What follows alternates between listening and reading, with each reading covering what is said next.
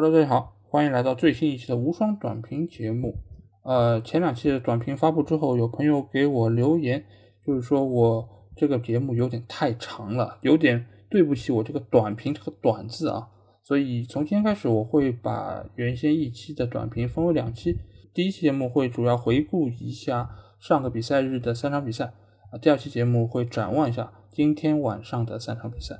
事不宜迟，我们就先来回顾一下。昨天进行的三场比赛，先来说的是昨天晚上九点进行的 D 组的一场焦点之战，就是英格兰对克罗地亚这场比赛。这场比赛我是啊看了直播，当我先看到首发阵容的时候，其实我已经有一点一愣啊，因为这不符合以往英格兰队四三三的一个阵型。尽管他们也打过四二三幺，但是比较少见。那可见英格兰队。对于克罗地亚这个对手还是非常的重视，因为他们排出了双后腰，就是赖斯和利兹联的菲利普斯。那这个显然还是他们想以稳固防守的基础上，然后对克罗地亚进行进攻。进攻线上仍然是哈里凯恩突前，身后的是斯特林、芒特以及菲尔福登。这场比赛一开场，其实我们可以看到福登的表现就非常出色，他在右路啊实施内切射门，第五分钟就有一脚射门打中了门框。之后，整个英格兰队的攻势如潮，在一次角球进攻中，呃，来自利兹联的菲利普斯外围有一脚远射，其实也是极具威胁。包括斯特林，其实这场比赛在左路其实也有非常好的一个发挥，而且他和特里比尔在整个左路的一个啊配合也是非常的行之有效。这场比赛其实英格兰队他有多次其实是通过两个边后卫内部的截传来找前面的两个边锋。然后借助边锋的一个突破能力和他们的速度来冲击克罗地亚的防线，这招其实在开场的相当长的一段时间里面是非常有效果的。而且我们也可以看到，就是这一对来自曼城的双星，他们之间的一个配合，进攻的一个意愿也非常强烈，所以使得在一开场整个英格兰队的进攻的一个体系就已经搭建完成，反而是这场比赛哈里凯恩的表现非常非常的让人有些失望。就几乎是在整个前锋线上就是隐身了，也有可能是哈里凯恩在联赛里面的体能消耗过于巨大，使得他到了国家队之后，整个的一个竞技状态还是非常非常让人担忧。这场比赛，我觉得整个英格兰队表现最好球员并不是进球的斯特林，尽管斯特林这次啊快乐男孩把快乐带给了大家，而不是只带给自己，打进了这场比赛英格兰队唯一的进球，但是斯特林我对他的评价仍然是中规中矩。只能说是不差，但是并不能说很好，因为他其实也浪费了多次的射门机会，而且那一脚的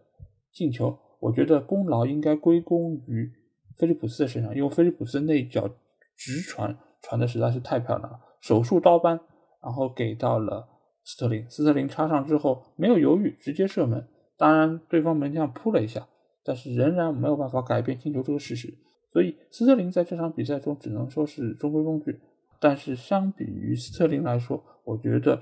这场比赛表现更好的是给他传出助攻的菲利普斯。菲利普斯其实从比赛一开场，他是作为双后腰的中间一员，其实就在中场对于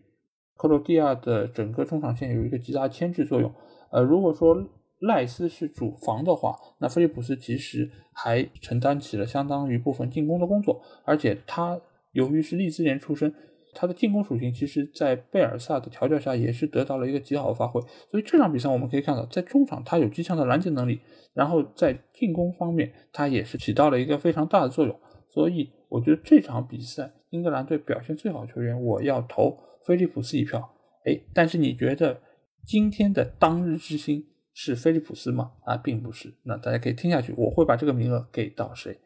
那另外一方面来说，克罗地亚。这场比赛的亮点不多，唯一的亮点我觉得仍然还是在莫德里奇身上，因为莫德里奇这样一个中场大师，他每一次的拿球、转身，包括他的传球，都是让人感觉啊，就是在技术能力上就是碾压了整个英格兰队。英格兰队整体来说这场比赛打得很好，很年轻，很有拼劲，但是仍然体现出了他们技术能力不足，以及在关键时刻的一个经验上的一个问题。因为中间有很长一段时间，英格兰是得失不得分，在这个情况下，克罗地亚其实整个球队的一个节奏上的掌控还是非常的到位。如果不是斯特林的那个进球，我觉得很有可能克罗地亚会依靠他们这种丰富的经验，这种老油条的打法，把整个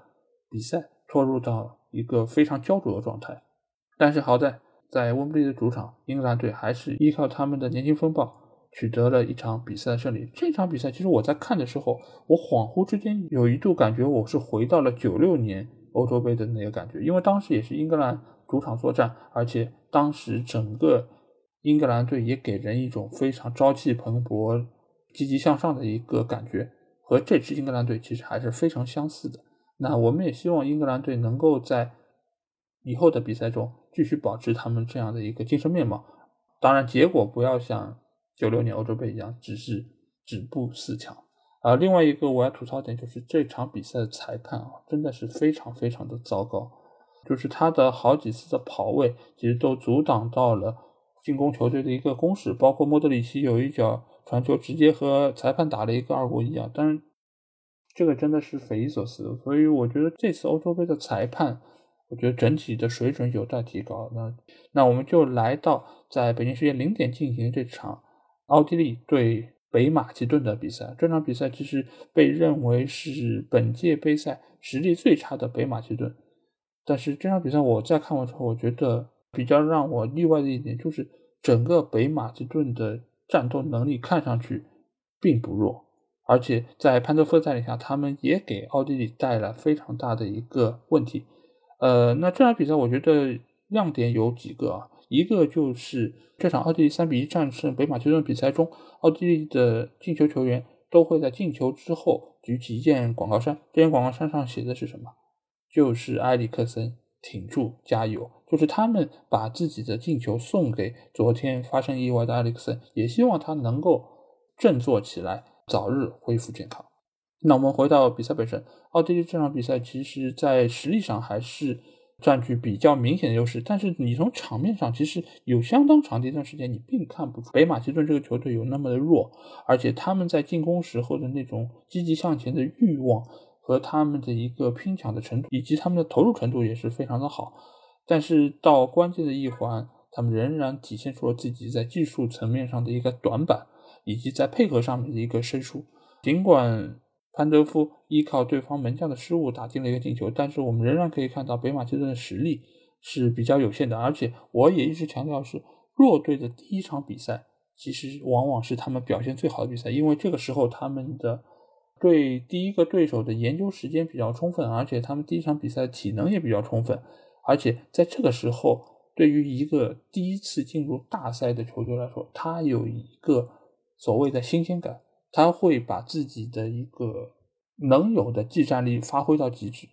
但是在后两场比赛，呃，受限于他们的技术能力，受限于他们的体能下降，以及各队对他们技战术特点的一个掌握。他们的成绩应该就会有一个比较明显的一个下降，所以这场比赛我们可以看到，在僵持到第七十几分钟的时候，奥地利打入了他们第二个进球。这个进球其实是彻底摧毁了北马其顿的一个信心。而且你可以看到，第一个进球和第二个进球，萨比策和阿拉巴的那两个传球，这个其实是球星他们技术能力碾压的一个结果。尤其是萨比策的那个斜传，真的是非常见功力，直接穿透到对方的小禁区，然后莱纳进球。奥地利打进第二个进球之后，基本已经宣告了这场比赛的结束。然后来自于中超的阿瑙托维奇打进了第三个进球，彻底杀死了比赛。所以这场比赛我们可以看到，奥地利在实力上还是比北马其顿要强很多啊。北马其顿对于这样一个小球队来说，每一场比赛对他们来说都是一个享受比赛的过程。所以我觉得还挺好的，而且班德夫在这场比赛中也有进球，对他来说，或者说对于北马其顿来说，这个进球都无比的珍贵。那我们来到了今天凌晨三点进行的这场荷兰对乌克兰的比赛，这场比赛我可以说是这届欧洲杯进行到目前为止最精彩、最好看的一场比赛。整个荷兰队啊，德布尔如他所说啊，排出了五三二的一个阵型，尽管看上去五后卫，但是其实。暗藏的非常多的进攻的杀机，呃，这场比赛我觉得可说的点非常非常的多。一个点就是在于荷兰队的一个进攻的一个能力。维纳尔杜姆坐镇中场，他在进攻和防守两端都起到了非常大的作用。而在前面，他们排出了韦格霍斯特这样一个高中锋，韦格霍斯特其实如果是看德甲的朋友会比较知道，他是效力于狼堡的一个前锋球员，他的身高非常的高，他的头球能力也是非常强，但是更难能可贵的是他的脚下技术也非常的好，非常灵活。他并不是属于像杨科勒这种比较笨拙的这种高中锋的状态，他是属于一个脚下非常灵活，能够接球转身，然后可以射门的一个高中锋，所以。在这样一个高中锋的一个全面牵制之下，整个荷兰队的一个进攻就非常的显著。我们从数据上就可以看到，整个荷兰队在进攻方面是处在一个全面压制的一个态势。呃，尤其是在他们的右路，来自于安尤霍温的邓弗里斯，这场比赛表现异常出色。我今天的一个足球无双的今日之星就要给到这个球员。啊，因为这场比赛的荷兰队三个进球都和邓弗里斯有直接的关系。前两个进球是他在边路的一个突破，第一个球是他在边路传中，造成了对方门前的一个混乱，门将的一个脱手，使得维纳杜姆打进了第一个进球。第二个是则是他在禁区里面的突破，造成了对方后卫的一个忙乱，维克霍斯特打入了第二个进球。第三个进球则是他自己在禁区内抢点头球破门。所以这三个进球都和邓弗里斯有直接的关系。所以这场比赛，我觉得表现最好的球员无疑就是他。那我们再来看一下